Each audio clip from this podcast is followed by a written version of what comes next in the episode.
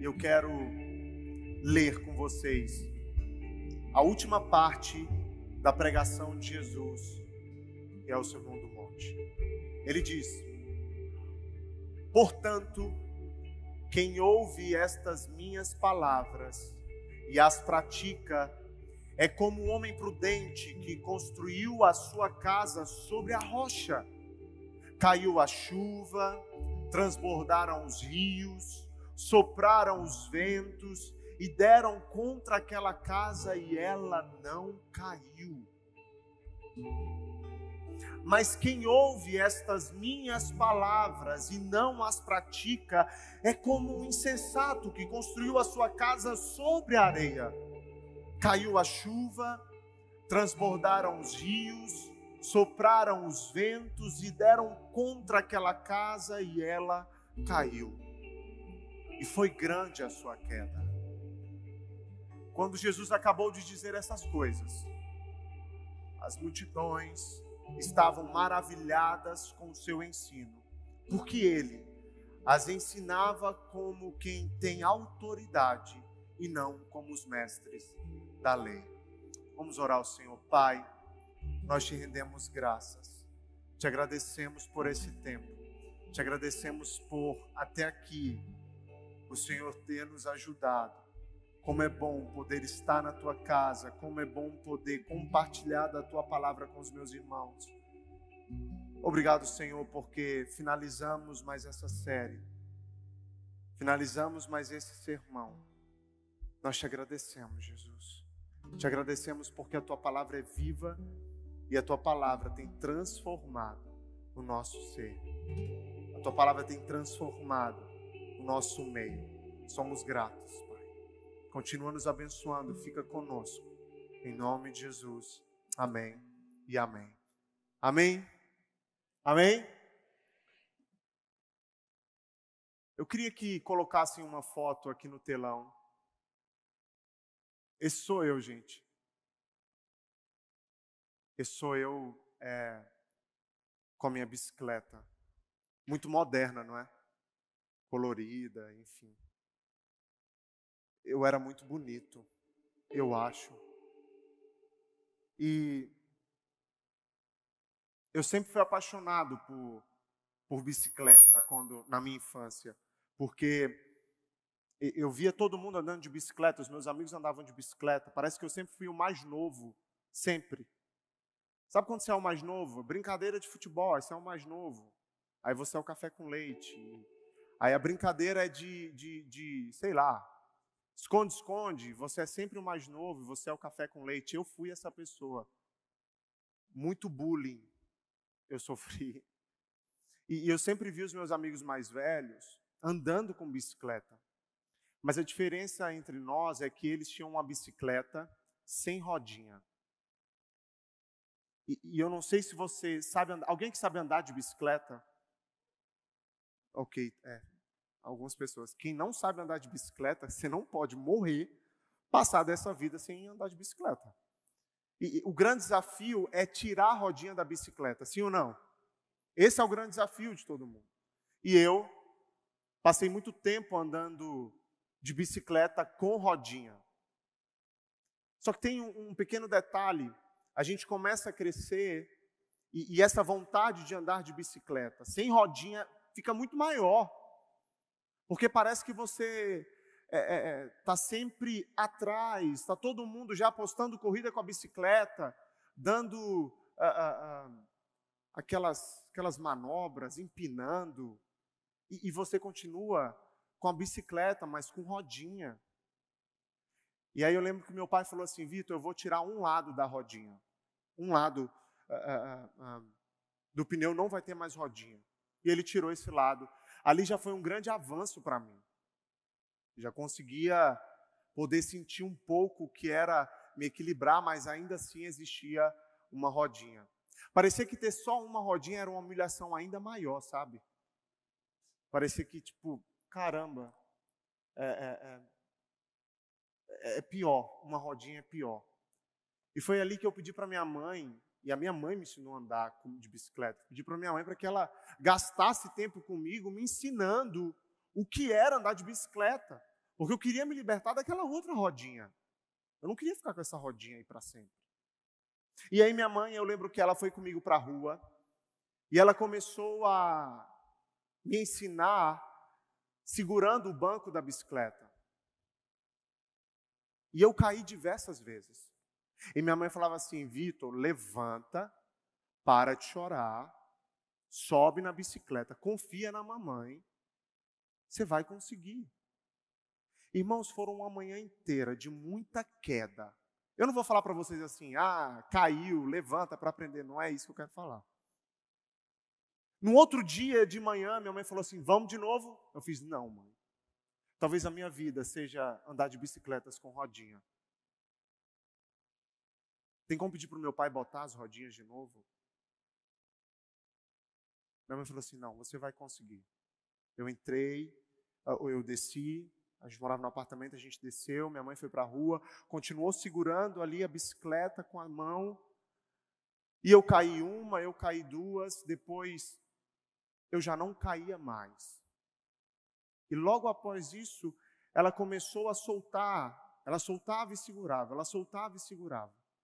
E ali eu fui adquirindo o quê? Confiança. Confiança. Até que então, finalmente, eu consegui dar as primeiras pedaladas sem a rodinha e sem a ajuda da minha mãe. Amém, igreja? No outro dia, eu desci sozinho, porque eu já sabia andar de bicicleta. Bicicleta já não era mais um desafio para mim. Eu já dominava as duas rodas. Eu já podia chegar com a minha galera e dizer assim: ei, eu abandonei as rodinhas. Desci, peguei a bicicleta, dei umas dez pedaladas e caí. Mas foi uma queda incrível. Uma queda bonita. Sabe quando você cai e você não levanta? Você cai e você está com tanta, tanta dor que você não levanta. Foi exatamente essa queda. Gente, doía tanto. E eu gritava, clamando por socorro. Socorro! O nome da minha mãe é Socorro. Estou brincando. Não é não. O nome da minha mãe é Miriam. Socorro, socorro. Aí vem um povo na rua, de quem é esse menino? Aí eu morava interior. No interior você é Vitor de alguém, né? É o Vitor da Miriam. Chama a Miriam. Eu falei, não chama, minha mãe não pode me ver, no chão. Ela não sabe que eu estou aqui. Minha mãe desce, e, e, talvez uma mãe, assim, diferente da minha, desceria: Meu Deus, cadê meu filho? O que, que aconteceu? Não, minha mãe completamente diferente. Minha mãe desce, vem andando como se nada tivesse acontecendo, olha para mim e diz assim: Levanta. Deixa de besteira e levanta. Eu olhei para minha mãe, estendi a mão para minha mãe. Minha mãe pegou minha mão. Quando ela foi me levantar, ela soltou minha mão. Tô brincando. Mano, essa mãe do menino é uma bruxa, mano. Não, gente, ela foi lá, ela chegou lá. O que foi que aconteceu, meu filho? Vamos lá, levanta, me pegou, me levantou, tá doendo. O que que tá doendo? Tá aqui, mãe, aqui. Gente, tava. Essa parte onde fica o bacon. Não tem? Essa parte aqui você pode nadar até a África. Esse bacon não sai, tá? Essa parte que tem um bacon, meu irmão ralou assim. Ela olhou para aqui e falou assim: Não aconteceu nada. Mãe, tá, não está sangrando. Ó. Oh. Como é que mãe faz, né, cara? Um dia eu cortei o queixo, o queixo estava sangrando e minha mãe olhava para mim: Não tá. E aí minha mãe falou assim: não está acontecendo nada, sobe de novo na bicicleta. Eu subi de novo na bicicleta e continuei pedalando. Irmãos, eu caí várias vezes, mas depois eu comecei a praticar. E eu descia outra manhã e praticava, depois eu praticava novamente, depois eu já chegava com os meninos e, e já postava uma corrida, chegava por último, sempre, e, e ia praticando, depois já estava dando cavalo de pau com a bicicleta, estava dando rabiada, né, que chamava assim, lá na minha terra, rabiada, assim estava é, é fazendo várias coisas. Eu já ia no posto, enchia o pneu da bicicleta. Eu já estava profissional, gente. Mas eu precisei praticar muito. Aí teve um dia, aqui na fonte, que o Teixeira veio de bicicleta passar lá da fonte. Um dia desse. Falei, Teixeira, deixa eu te falar uma coisa, Teixeira. Eu sou profissional de bicicleta. Porque eu ia para a escola de bicicleta, eu fazia tudo de bicicleta. Eu falei, Teixeira, deixa eu andar. Irmãos, eu não sabia como subir na bicicleta. Foi não, Teixeira? Eu subi na bicicleta. E eu falei, como é que faz, Teixeira? Como é que. Porque dizem que quem aprendeu a andar de bicicleta nunca mais esquece, né? Você não esquece, mas você deixa de praticar e você acaba uh, não conseguindo uh, pedalar como você pedalava antes. E aí eu fui, desci essa, essa. Aqui tem uma ladeirazinha na igreja, né?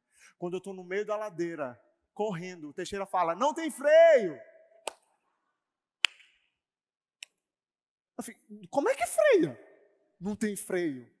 E aí eu lembrei que quando eu praticava, você tinha aquelas havaianas, que serve para tudo uma havaiana. E aí eu fui freando com o meu próprio pé. Várias vezes eu arrancava o tampão do dedo, você já aconteceu com você? Menino, acontece muito. Meu tampão do dedo já não existe. E aí freiei a bicicleta, desci da bicicleta.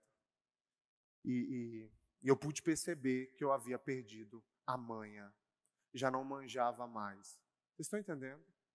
O fato é, gente, que eu só consegui uh, andar de bicicleta quando mais novo, porque eu praticava muito. Eu ouvi as instruções da minha mãe, eu ouvi tudo que ela me ensinou sobre bicicleta, eu conseguia ver o que os meus amigos faziam, Portanto, mediante isso, essas informações que eu adquiri, eu comecei a praticar. Se eu simplesmente fico ouvindo a minha mãe e não pratico, eu nunca iria conseguir andar de bicicleta. É necessário que praticar. Não basta simplesmente ouvir, eu devo ouvir e praticar. Eu deixei de praticar, subi numa bicicleta ano passado e percebi que eu precisava voltar a praticar. Prática, diga prática. Se eu pudesse dar um, um, um tema para a exposição de hoje, seria ouvir e fazer. Diga ouvir e fazer. Diga ouvir e praticar. É exatamente isso que Jesus mostra para nós nesse texto. Nós ouvimos a mensagem do Sermão do Monte e agora precisamos praticar. O irmão do telão, se já quiser tirar essa foto, é o momento ideal. Então, nós precisamos ouvir as instruções de Jesus e praticar. Não basta simplesmente sentar no banco da igreja, ficar aí sentadinho, se alimentando e não botar para fora e não transformar isso em prática. Jesus termina o seu sermão aqui citando duas casas. Se você for perceber, existem duas casas nessa passagem. Imagina essas duas casas. Ambas parecem bonitas e limpas, recém-pintadas, talvez. Muito bonitas de se ver. Mas a grande verdade é que o que mantém uma casa de pé não é a sua boniteza, mas sim os seus fundamentos. Aqui Jesus começa falando de duas casas. É interessante, meus irmãos, porque na exposição passada ou na exposição do nosso irmão Jonatas, Jesus fala sobre dois caminhos. Depois ele falou sobre duas árvores. E agora ele fala sobre duas casas. E também sobre dois construtores. No entanto, o alicerce de uma dessas casas está na rocha. E o alicerce de outra casa está firmado na areia. Os alicerces das casas são completamente diferentes. Somente uma tempestade vai conseguir revelar qual diferença há nas duas casas. Embora as duas casas parecessem iguais, limpas, bem pintadas, com um portão incrível. Somente a tempestade iria revelar se elas são fundamentadas ou não, se elas estão fundamentadas em uma rocha ou não. Somente a tempestade iria provar aquelas casas. Somente uma tempestade iria trazer a realidade dos fatos, iria mostrar o que ninguém consegue ver, que são os fundamentos. Com a chegada da tempestade, a revelação de onde estamos fundamentados é inevitável. Com a chegada de uma tempestade nas nossas vidas, a revelação de onde, de onde estamos firmados é inevitável. É na tempestade que vamos ver se nossa casa, se nossa vida está firmada na rocha ou não. Mas entenda algo, vem aqui comigo. A rocha dita por Jesus aqui não é ele. Jesus não é essa rocha aqui. O texto não quer que a gente se concentre na rocha e na areia. Então, percebam algo. Essa rocha não é Jesus. Essa rocha não, o, o texto não quer que a gente fique ligado na, na rocha e na areia, mas o texto quer que a gente entenda que essa rocha é a palavra de Deus. Essa rocha são as palavras de Jesus. Um construtor construiu a sua casa sobre um fundamento instável. E esse construtor é comparado a uma pessoa que ouve palavra, as palavras de Jesus, mas não pratica. Ou seja, a rocha dita aqui não é Cristo. A rocha dita aqui é a palavra de Deus. É aquilo que Jesus falou. Aquele que fundamentou a sua casa em uma areia não pratica o que ouviu. Já o homem que constrói a sua casa sobre a rocha é comparado à pessoa que não só ouve Jesus, mas também pratica o que ouviu. Aí está a grande diferença. O insensato ouve, mas não pratica. O tolo ouve, mas não pratica. Mas o prudente, o sábio, ele ouve, não só ouve, mas coloca em prática. Portanto, queridos, eu quero dividir essa exposição em três partes. A primeira parte está dos versículos 24 a 25, onde a gente vai falar sobre o homem prudente, aquele que ouve e pratica. A segunda parte vai dos versículos 26 a 27, onde a gente vai ver o homem imprudente, aquele que ouve, mas não pratica. E dos versículos 27, dos versículos 28 a 29, nós caminhamos para as considerações finais desse Sermão do Monte. Vamos para a primeira parte. Versículos 24 e 25 diz assim: Portanto, quem ouve as minhas palavras e as pratica é como um homem prudente que construiu a sua casa sobre a rocha. Caiu a chuva, transbordaram os rios, sopraram os ventos e deram contra aquela casa, e ela não caiu, porque tinha os seus alicerces na rocha. Enquanto no sermão anterior, Jesus estava falando sobre o dizer e fazer, nesse sermão, Jesus está falando sobre o ouvir e fazer, o ouvir e praticar. Os verdadeiros seguidores de Jesus não são aqueles que simplesmente ouvem a sua mensagem, mas são aqueles que praticam. Do que adianta a gente ouvir uma bela exposição? Do que adianta a gente vir à igreja e não praticar lá fora ou até mesmo aqui dentro o que estamos ouvindo? Do que adianta a gente vir todos os sábados ouvir todas as ministrações e não praticar? Jesus está nos convidando para uma vida também de prática. Praticar, ouvir e praticar. Essa é a diferença. É fazer com que a mensagem que ouvimos transforme a nossa vida, transforme quem nós somos. Essa é a grande diferença. Nesse ensino, Jesus ele explicou que aquele que pratica é como uma pessoa que constrói sobre essa rocha. Aquele que pratica é a pessoa que constrói a sua casa, o seu empreendimento nessa rocha que é Cristo Jesus. Aquele que constrói sobre essa rocha é um discípulo que ouve e obedece. Lembra, meus irmãos, que falamos muito sobre obediência no, na última série, Cristianismo e Ponto, onde João ele diz: aqueles que amam a Deus obedecem. Aqueles que amam a Deus obedecem o Senhor. 1 João trata muito bem sobre essa obediência. Então, estar alicerçado na rocha é viver uma vida de obediência. Obediência a quem? Obediência à palavra do Senhor. É sobre isso que Jesus está falando. Jesus começa o seu sermão revelando para nós qual é a cultura do reino, qual é a realidade do reino, como os seus discípulos devem andar, como os seus discípulos devem viver. Jesus fala para nós como é de fato que um cristão se move, como ele deve agir.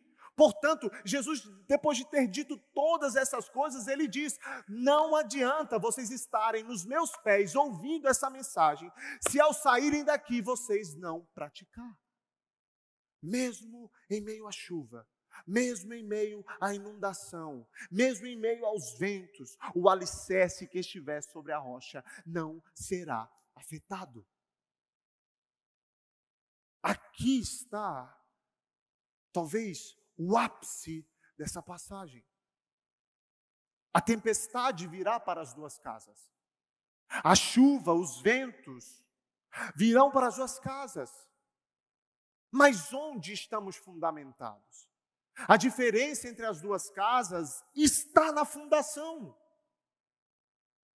O prudente, o que ouve e pratica, vai receber tempestade na sua casa. O fato de da gente praticar não significa que não vamos passar por momentos difíceis. Vamos passar. Não significa que a nossa casa vai estar protegida da tempestade, não. Mas significa que a tempestade virá e ela não será derrubada. Então, queridos, que hoje possamos ouvir, e não só ouvir, mas começar a praticar. Se essa rocha não é Cristo, essa rocha é a palavra de Deus. Ouvir a palavra de Deus. Vamos lá, gente. Desde o início do Sermão do Monte, Jesus está falando para nós sobre o que ele diz. Lembra? No início do sermão do monte, Jesus falou por diversas vezes: Vocês ouviram o que foi dito, mas eu lhes digo. Por diversas vezes, Jesus disse: Vocês ouviram o que foi dito pelos, pelos profetas, mas eu lhes digo. Aqui nessa passagem, Jesus fala duas vezes sobre minhas palavras. Essas palavras são particularmente palavras de Jesus no sentido que a própria vida dele é perfeita, coerente com as suas condutas. Ele tinha autoridade para falar porque ele falava o que vivia. Então, essa rocha é a palavra do Senhor.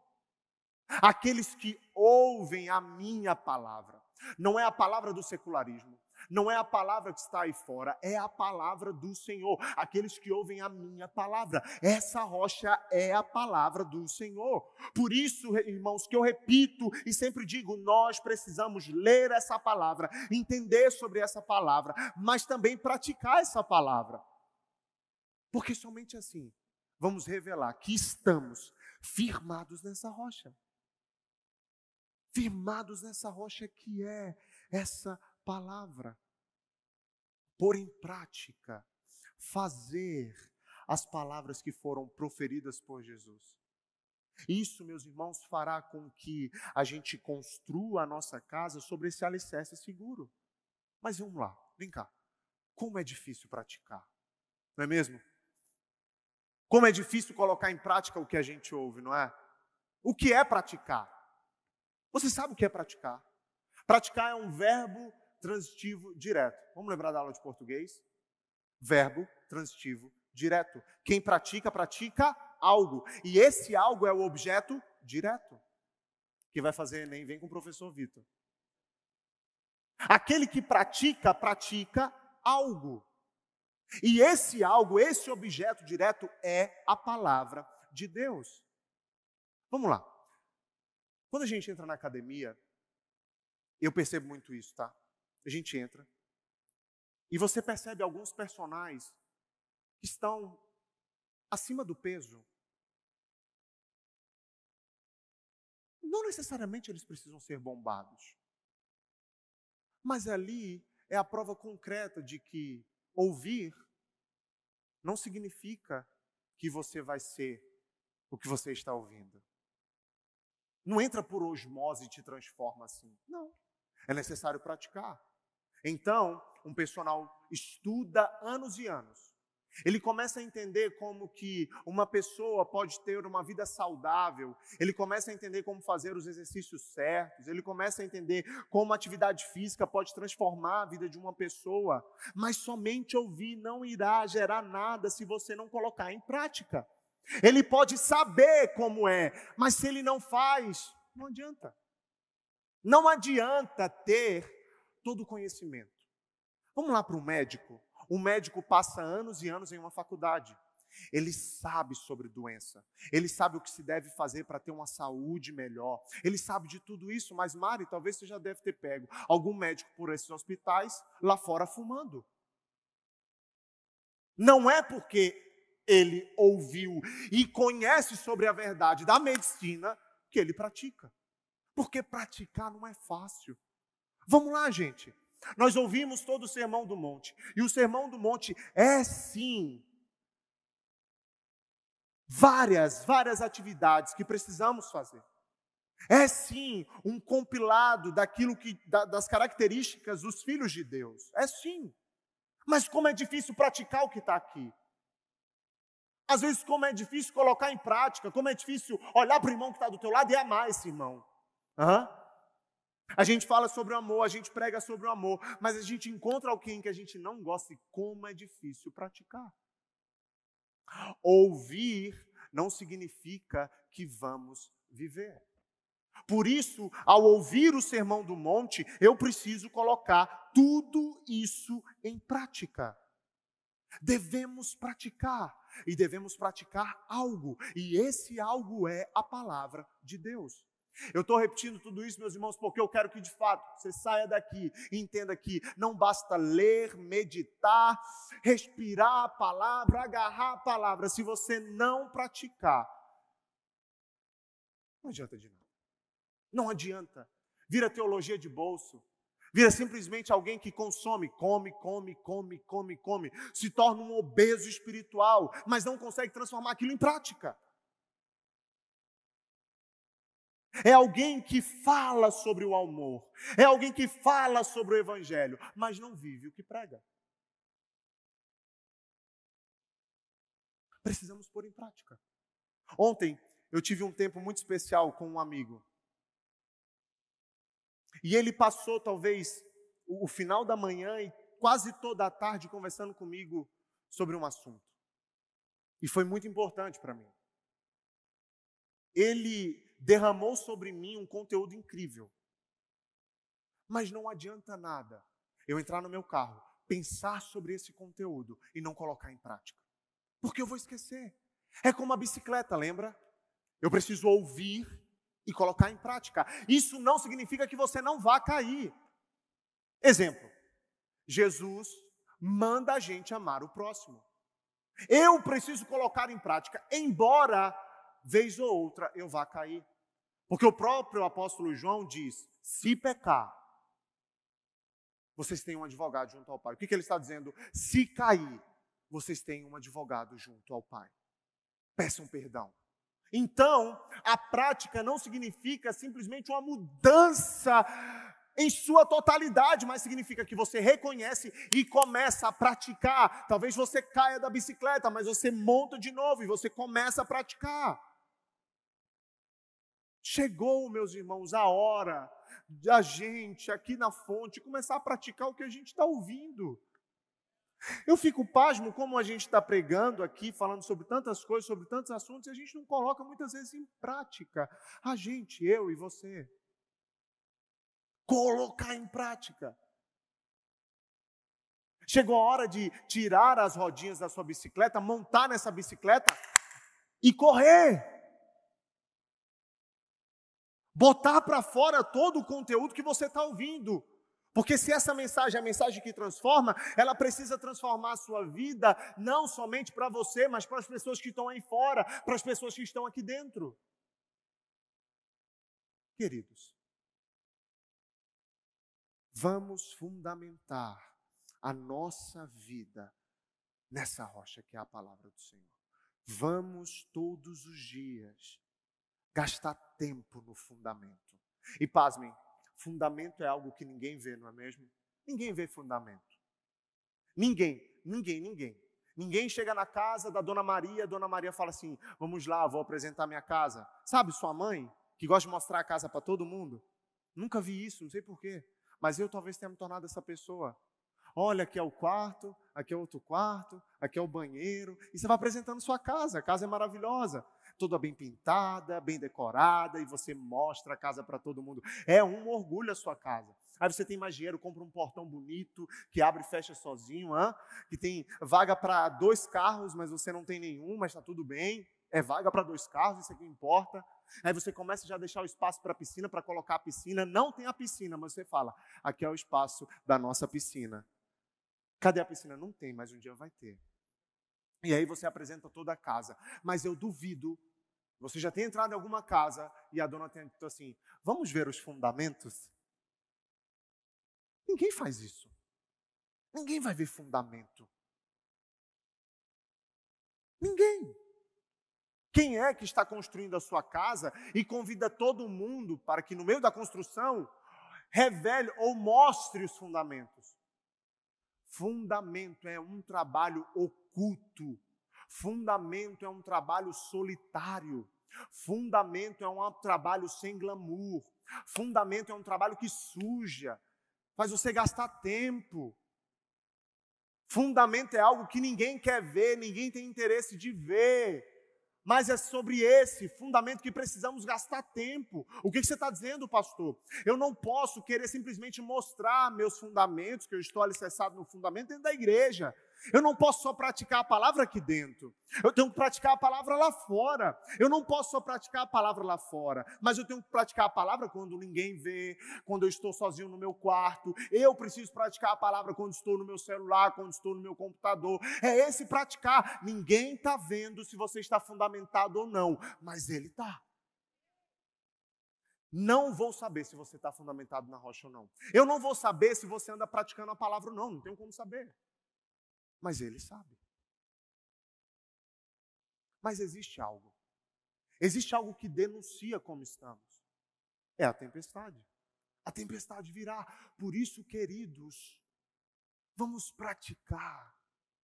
Não somente como os fariseus que querem mostrar que estão praticando. Olha aqui, eu estou dando esmola. Tira, tira uma foto aqui. Olha aqui como eu oro. Ó oh, Senhor! Não.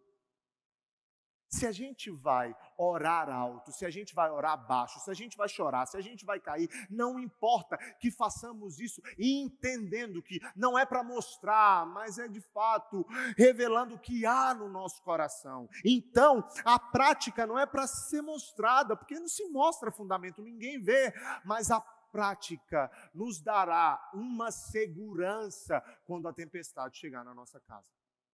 Quando a tempestade chegar na nossa vida. Por que, que a nossa geração anda tão ansiosa, com tanto medo? Porque talvez não esteja praticando a sua palavra. E quando eu falo de praticar, talvez a gente lembra de um livro de leis, do que, do que se deve, uh, do que deve ser feito. Né? A gente fala de praticar, talvez está vindo na sua cabeça, eu não vou pecar. É isso. É não pecar. E eu vou dizer uma coisa, você vai pecar. Então aí você já a, a, nossa vida é todos os dias uma luta contra o pecado, contra as nossas tentações. Talvez para você, praticar é simplesmente cumprir um protocolo do que eu não devo fazer. Mas praticar é um sim que você deve dar para Deus. Esse é o praticar. É escolher a sua palavra todos os dias e viver essa palavra. É um sim. É um sim de confiar no Senhor, é praticar essa palavra. É um sim de ter fé, é praticar essa palavra. É um sim de amar a Deus e amar o próximo, é praticar essa palavra. Às vezes a gente vive numa geração que se preocupa tanto, tanto em não pecar, tanto, tanto, e esquecem de amar a Deus. Como os hipócritas, como os fariseus, que se preocupava em não matar mas já haviam matado no seu pensamento. Como os fariseus, que diziam: Eu não vou adulterar, mas pensavam. Então, eu e você precisamos dessa prática. E não é uma prática simplesmente de não pecar, mas é uma prática de amar a Deus, de amar o próximo. Vamos lá, fonte. É uma prática de entender que em todos os lugares eu preciso estar vivendo esse fundamento que é Cristo. Cristo é esse fundamento. Durante todo o Sermão do Monte, Jesus nos chama para isso, nos convida para isso. Porque mediante um sim que eu dou para Deus, eu já dei automaticamente vários nãos para outras coisas. Então, não foca no pecado. Por que a gente, nossa geração foca tanto no pecado? Porque a gente só foca naquilo que tem de fato uma importância, um lugar muito grande no nosso coração. Chegou a hora da gente começar a, a, a, focar tanto em Deus, e não é simplesmente focar entendendo que Ele existe, não, mas ter comunhão com Ele, praticar uma vida de devoção, orar, ler a palavra, jejuar, ter tempo com Deus, começar a praticar, e a partir disso você vai entender que obedecer é melhor do que sacrificar, que obedecer é um prazer. Amém? Talvez você está dizendo assim, Vitor, desculpa, mas obedecer nunca foi um prazer. Eu obedeço a minha mãe, isso não é prazeroso. No Evangelho é totalmente diferente. Você não está obedecendo quem lhe deu um carro, você está obedecendo quem lhe deu a vida, quem te salvou da morte. Portanto, Agora, eu vivo uma vida de quem obedece. E se eu obedeço, eu estou praticando. Olha o que ele diz nos versículos 26 e 27. Mas quem ouve as minhas palavras e não as pratica é como um insensato que construiu a sua casa sobre a areia, caiu a chuva, transbordaram os rios, sopraram os ventos e deram contra aquela casa e ela caiu. E aí Jesus não para por aqui. E ele diz: E foi grande a sua queda. Jesus acentua, trazendo para nós qual é a realidade daqueles que não obedecem à sua palavra. E aqui há um contraste com a pessoa sábia. Há um contraste com a pessoa sábia e da pessoa que é insensata. Jesus revela aqui esse contraste. Uma obedece e a outra desobedece. Por isso, aqui descobrimos que a tempestade violenta vai revelar agora quem somos. Até então, não havia revelado. Agora, Jesus começa a falar para os discípulos que quando a tempestade vier, a casa cai. Quando a tempestade vem, a casa daqueles que estavam fundamentados na areia cai. E não só cai, a queda é grande. Jesus revela para nós que o alicerce, Jesus mostra para nós que o alicerce daqueles que não estão tendo uma vida de obediência à palavra do Senhor é areia. É areia. Não é outra coisa. É algo instável. Porque, meus irmãos, o alicerce o alicerce em si, e não a casa, mas é o alicerce em si quem vai determinar o que acontecerá quando a tempestade chegar. É o alicerce. Vem comigo, gente, olha aqui. Você pode ser muito piedoso e, a piedade ser um azulejo da sua casa. Você pode, na frente dos irmãos, amar os irmãos. E aí esse amor é o, é, é o, a, a, o teto, o telhado da sua casa. A sua casa pode ser linda, maravilhosa. Você pode levar todo mundo lá para ver. Você revela se é alguém crente, que lê a palavra, que ora. Menino, aqui na fonte você roda, gira, fala em línguas. E glória a Deus por isso, que bom. Você mostra para todo mundo, a casa dele é tão bonita. Olha como é a vida dele. Olha como ele é bem sucedido. Olha como ele é um homem de sucesso. Olha o emprego que ele tem. Olha como ele é bom. Olha essa casa. Mas não é a casa que mantém a nossa vida de pé. Não é a nossa performance simplesmente. Porque uma coisa é ser performático, você ficar performando. Outra coisa é a prática de todos os dias. Performance, eu dou aqui e tem prazo de validade. Prática são todos os dias. O que vai definir se um prédio, se um apartamento, sei lá, irmão, vai ficar de pé ou não, não é a sua boniteza, mas são os seus fundamentos. Você pode, meus irmãos, ver uma casa muito linda, gigante, um casebre. Veio a chuva, derrubou a casa bonita, mas o casebre permaneceu de pé. O que que vale? Quem vai dormir sobre o teto da sua casa? Quem estava no casebre. A nossa geração está tão preocupada em aperfeiçoar a casa esquece dos fundamentos. A gente mostra no Instagram algo tão bonito. A gente posta uma foto e coloca um texto. O Senhor é o meu. E não tem nada, tá tudo bem você postar. Eu posto, eu faço o texto. Tá tudo lindo e maravilhoso. Mas você não pode ser simplesmente um feed. Você tem que ser real. Então, a gente está tão preocupado. Não, eu, eu vou comprar um carro para mostrar. Estava falando isso com o Samuel. A gente quer, né, Samuel? A gente quer, quer ter para mostrar e não simplesmente porque é uma realidade nas, nas nossas vidas. E como é bom a gente viver a nossa realidade. A realidade que nós somos. E olhando para essa realidade, é aí sim que precisamos ver se precisamos de mudança ou continuar nos aperfeiçoando. A nossa geração talvez seja uma geração tão fútil tão fútil. A gente olha um vídeo de uma de sabedoria, um vídeo com bastante inteligência, tem 50 likes. Mas um vídeo de alguém no TikTok dançando. Ah, ah,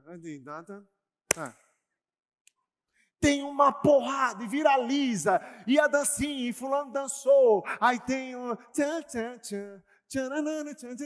e viraliza de novo. E você vê como a geração é fútil. E aí tem outro vídeo de alguém, um, sim, uh, pessoal, pai, ei, caraca. E, e viraliza, e o menino está com milhões, e o Instagram está seguindo o menino, e que coisa boa, olha como esse menino é. E aí está todo mundo fazendo sim, e está todo mundo seguindo o menino, e a gente segue o menino, para quê? Se ele só chuta uma bola no gol. Nossa, pastor, que insensível. Ele mora num lugar. Peraí, peraí, ô oh, menino.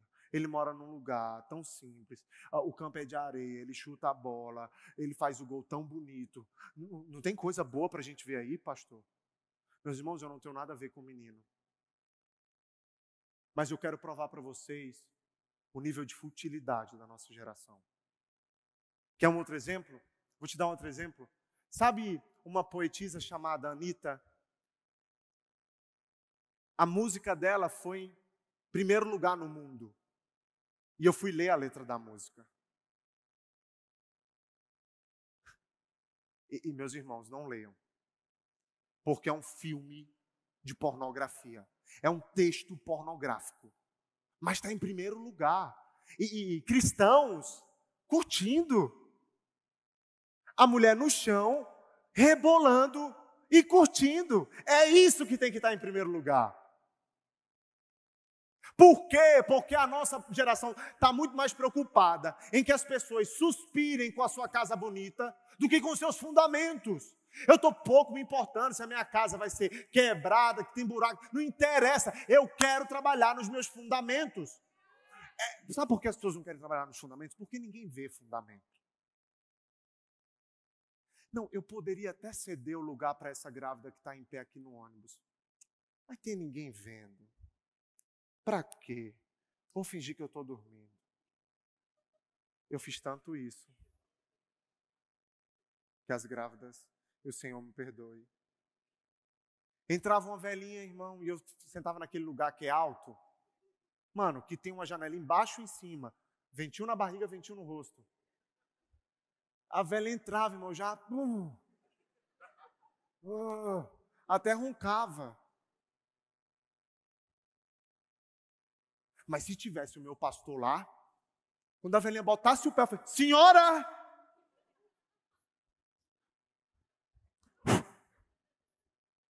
Guardei para a senhora, que eu sou um cristão, a minha casa é linda, o pastor, pastor, pastor aqui, ó. Hoje, dei o lugar para essa senhora, né, senhora? Porque mostrar a casa é muito bom. Quem são aqueles que vão trabalhar os fundamentos? Que vão praticar quando ninguém está vendo, que vão cavar quando ninguém está vendo, que vão jogar areia para cima quando ninguém está vendo, que vão se sujar de lama cavando, cavando, gastando tempo. Quem são aqueles que vão praticar quando as luzes se apagarem? Quem são aqueles que vão praticar? Quem são? Nós precisamos ser a geração que pratica, ouve e pratica, ouve e faz. É, é, é interessante, gente. Caminhando para o fim. As duas casas, ou melhor, os dois construtores são crentes. Porque os dois construtores ouvem a palavra do Senhor. Ó, oh, os dois construtores leem a Bíblia. Os dois construtores participam do jejum. Os dois construtores é, têm cheiro de crente. Tem linguagem de crente. Você fala boa noite, ele fala rabash.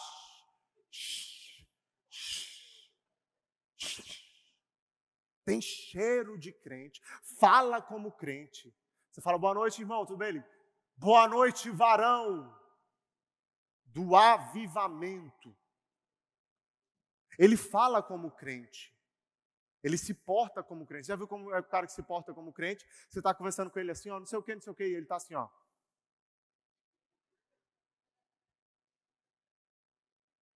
Ele tem uma postura de crente. Ele anda com a Bíblia debaixo do braço. O Instagram dele é de um crente. As duas casas são assim, irmão. Os meninos é tudo crente. Porque os dois ouviram a palavra do Senhor, sim ou não? Não é que um ouviu e o outro não ouviu. Os dois ouviram. E se os dois ouviram, irmão, é porque estavam lá no meio da multidão ouvindo Jesus. Jesus falava: Vamos ser pobres de espírito. Ele levantava: Glória! Glória a ti mesmo, vamos lá. Eram esses, os animados. Os dois eram cristãos. Os dois ouviam a palavra do Senhor. Mas a diferença dos dois está no praticar. O fato é que a dificuldade trará consigo a revelação de quem é quem. Dificilmente a gente vai conseguir olhar para o nosso irmão e saber se ele está fundamentado na, na rocha ou não. Dificilmente. Porque não é algo que se vê. Todo mundo está aqui ouvindo, mas dificilmente a gente vai saber o que, esse irmão vai fazer depois daqui. Dificilmente. Mas a tempestade irá provar. A gente está vivendo em tempos tão, tão difíceis, não é mesmo? Pandemia, o secularismo invadindo as igrejas. Está sendo um tempo tão difícil, onde cristãos estão apostatando da fé, abandonando a fé. Tempo onde o secularismo, o pluralismo, o que é pluralismo? Está tudo bem. Isso está entrando dentro das igrejas. A gente pegou o evangelho, aquilo que Jesus falou, e vive uma parte. É engraçado que a parte que essa geração vive é o não julgueis. E a gente estudou sobre isso. Não julgueis. O povo sabe dessa. E o amor ao próximo, hein? Eles falam sobre isso. A gente vive em uma geração que ouve Cristo, guarda o que de fato é importante para eles. Isso tem entrado dentro das igrejas. Mas são esses que serão vencidos pelas tempestades. São esses, meus irmãos, que vão ser provados os momentos difíceis. Porque ah, nenhum conhecimento intelectual, nenhuma profissão de fé visível, nenhuma, irmão, nenhuma amostra do seu cristianismo pode substituir a obediência. Nenhuma. Você pode ser uma árvore com muitos frutos. Orou, falou em línguas, fez milagre, e eu quero que Deus levante uma geração assim. Mas se você não for real e se você não estiver fundamentado nessa rocha, vivendo em obediência, de nada vale. Você vai cair e a queda vai ser grande. Eu vou cair e a queda vai ser grande. Se eu estiver aqui pregando e não estiver vivendo, a queda vai ser grande. Queridos, chegou o tempo da gente praticar. Praticar tudo aquilo que a gente ouviu. Praticar tudo aquilo que ouvimos no Sermão do Monte. E ainda que pratiquemos e caiamos, vamos nos levantar e continuar praticando. A pergunta não é só se nós dizemos coisas bonitas. A grande questão não está simplesmente se sabemos coisas sobre Jesus.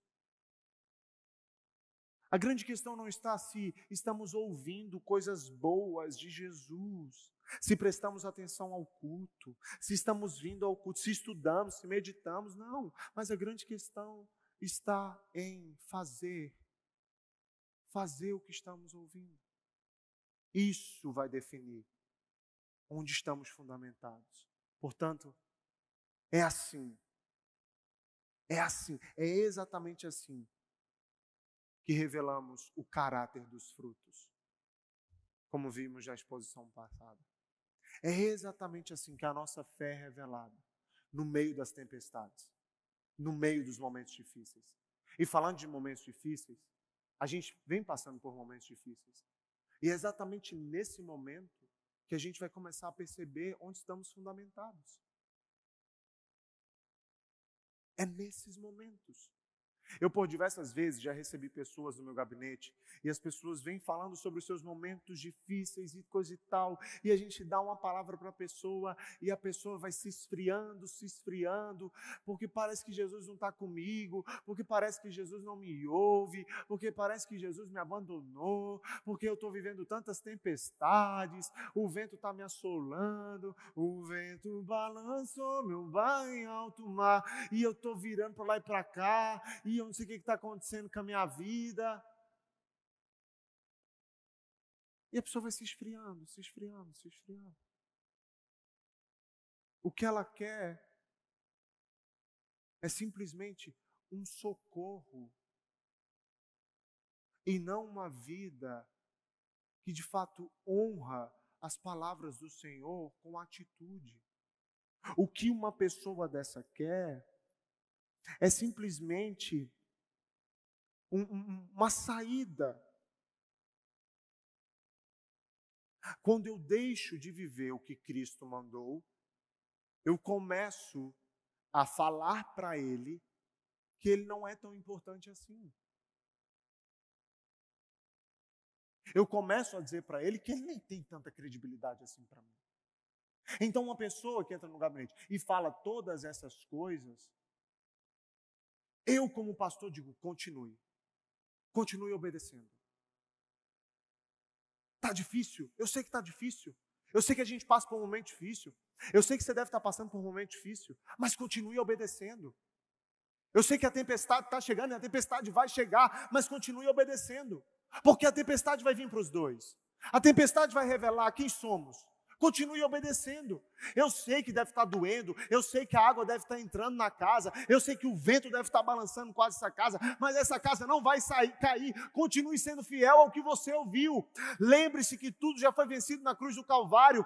Lembre-se que Ele é o nosso Deus, Ele é o Criador de todas as coisas, que Ele é poderoso, que no Seu Filho eu e você já temos vida eterna. Lembre-se daquilo que te traz esperança, o que me traz esperança.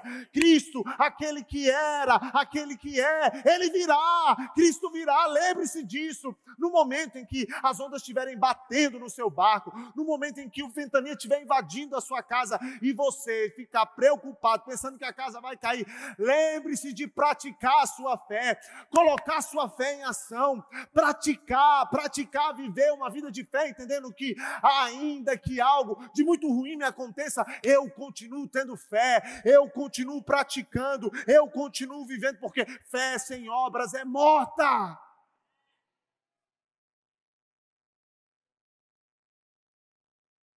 O vento vai chegar na sua vida.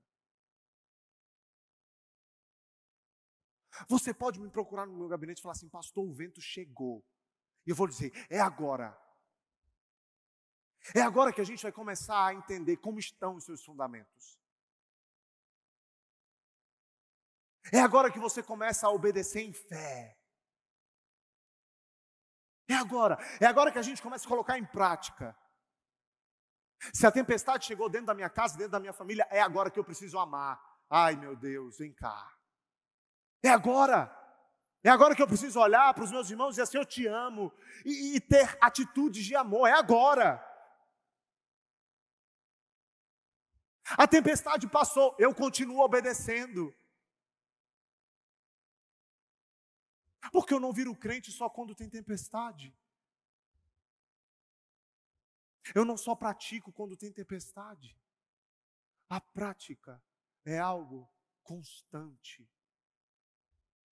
A prática tem efeitos. Praticar, praticar gera consequências.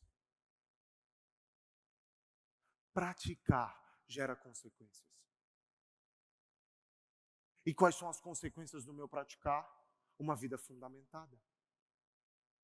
E Jesus ele caminha para o final dizendo, Mateus agora ele entra. Quando Jesus acabou de dizer essas coisas, as multidões estavam maravilhadas com o seu ensino, porque ele, ele ensinava como quem tem autoridade e não como os mestres da lei. Nós somos como essa multidão. Nós somos como essa multidão que ouviu o que Jesus disse. E ficamos maravilhados com tudo que ouvimos.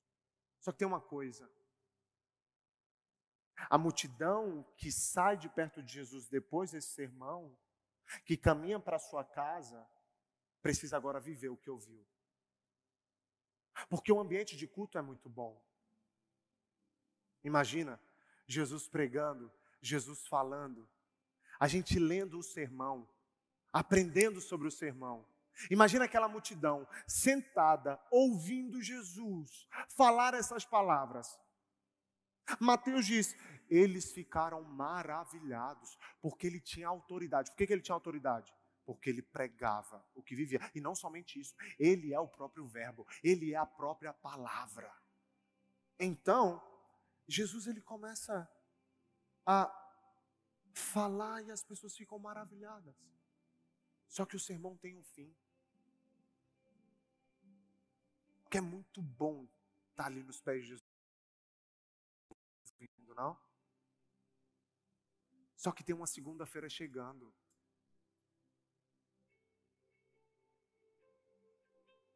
Tem um quarto te esperando tem um celular no seu bolso, esperando você desbloquear ele. Porque aqui nos pés de Jesus está todo mundo, sim, Jesus. Aqui na fonte está todo mundo ouvindo dizendo assim: ok, pastor, ouvir e praticar. Para ouvir Jesus, vai ficar vazio. O Jesus que estava em cima do monte vai para outro lugar e o que você irá fazer. O médico ouviu oito anos, dez anos sobre saúde, mas decidiu não trilhar esse caminho. Ele sabe como salvar uma vida, ele sabe como fazer uma cirurgia, mas decidiu acabar com seu pulmão. Um personal ouviu durante cinco anos sobre técnicas, mas decidiu não viver isso, não praticar em sua vida o que ele aprendeu. Ele cuida de muitos, mas não pratica o que ele aprendeu. Jesus vai despedir a multidão e a grande questão é: o que nós vamos fazer quando o sermão acabar? O que nós, como igreja, como jovens, homens e mulheres, vamos fazer com o final dessa série? Vai ser só mais uma série. Vai ser só mais uma exposição bíblica, onde a gente aprendeu que tem que praticar, onde a gente descobriu que existem dois caminhos, um estreito e o um largo, e eu preciso entrar no estreito. Onde existe uma árvore frondosa, uma árvore frutífera, e uma outra árvore ruim, que eu preciso ser árvore boa. Eu já sei que eu, eu preciso ser o construtor prudente para construir minha casa na rocha, eu escolho isso. Eu já sei de tudo isso, mas agora chegou a hora de praticar. Lembra o que Jesus disse no início do sermão? Vocês são sal e luz. Não é sobre ouvir e aprender somente, mas colocar em prática. Aquilo que eu ouvi do meu amigo ontem, eu preciso pôr em prática. E ainda que eu erre, que eu não consiga desenvolver tudo o que eu ouvi, eu continuo praticando. Porque é praticando que você aprende a andar de bicicleta. Porque fundamento não é construído de uma hora para outra. Não. Fundamento requer tempo. Tempo. Eu lembro que na conferência nós colocamos várias fotos dos fundamentos da igreja. Não foi de um dia para a noite. Chegou a hora de você entender que o sermão acabou. mas a sua vida continua. Você precisa ser sal, lançado sobre o mundo, dando sabor ao mundo. Não é o sal que recebe sabor, mas é o sal quem dá sabor. Chegou a hora de você ser luz. Luz em meio ao mundo escuro. Chegou a hora de você praticar justiça. Uma justiça não para as pessoas verem. Não é uma justiça que você liga os holofotes para que todo mundo te veja, não. Uma justiça em silêncio. Chegou a hora de você não construir mais um, um império para você aqui na terra, tesouros nessa terra, mas pensar nos tesouros que há nos céus. Chegou a hora da gente deixar de ser ansioso, olhar para a natureza, olhar para os lírios do campo, olhar para, as, para os pássaros e entender que se esses pássaros e essas plantas que não fazem nada têm vida, Ele nos dá vida. Chegou a hora da gente não se preocupar tanto com isso. Chegou a hora da gente orar, jejuar, não para mostrar, mas porque isso é uma verdade do nosso coração. Chegou a hora da gente ser bem-aventurado. Chegou a hora da gente chorar. Chegou a hora da gente se humilhar. Chegou a hora da gente viver por justiça. Chegou a hora, meus irmãos. Acabou o sermão. O que vamos fazer? As tempestades vão piorar no mundo. A chuva vai piorar. Mas onde eu e você vamos estar fundamentados? Onde? Na areia ou na rocha? Ouvimos tudo isso. Tudo isso. O que vamos fazer? Qual caminho vamos escolher? Qual árvore vamos ser? Qual fundamento a gente vai escolher?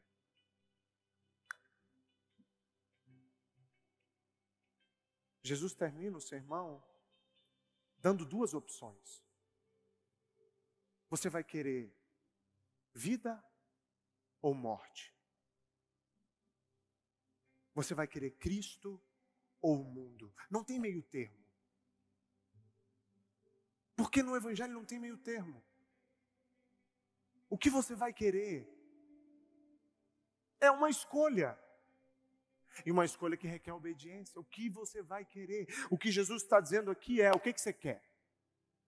Multidão, vocês que me ouviram, o que, que você quer? Vocês vão continuar sendo multidão ou vocês vão ser os meus discípulos? Porque ser multidão é fácil.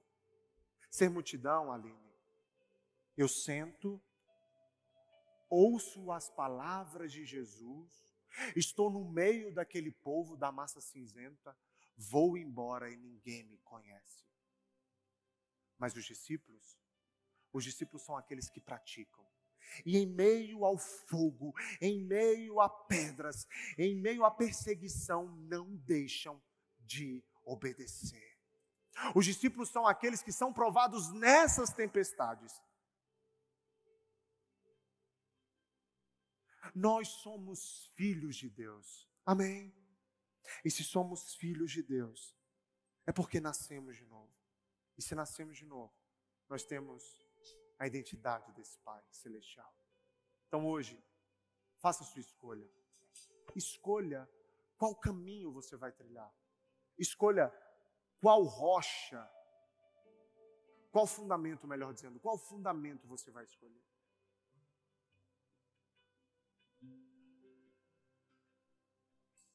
Jesus está indo. As multidões, as multidões estão se levantando, as pessoas estão se levantando, as pessoas estão limpando as suas roupas, pegando as suas coisas e indo para casa.